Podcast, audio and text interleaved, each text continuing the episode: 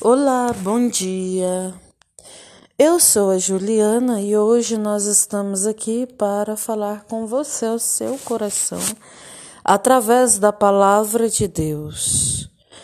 Neste dia eu quero aqui compartilhar com você no livro do Velho Testamento a palavra do Senhor que está em Levítico capítulo 13, versículo 22 aonde o Senhor vai falar aos nossos corações sobre a lepra do pecado. Com o nosso título de hoje, se ela se estender na pele, o sacerdote declarará imundo o homem é lepra. Levítico 13, 22. A lepra era a doença mais temida dos tempos bíblicos.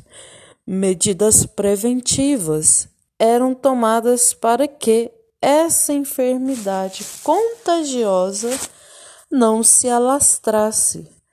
A lepra é um símbolo do pecado.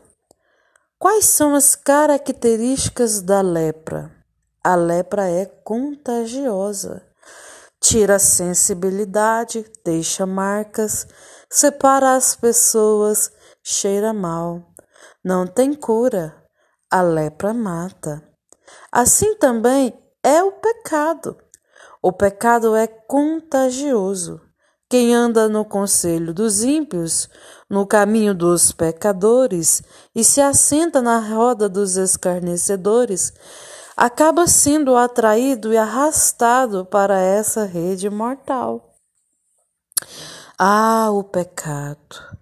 Tira sensibilidade endurece o coração e cauteriza a consciência.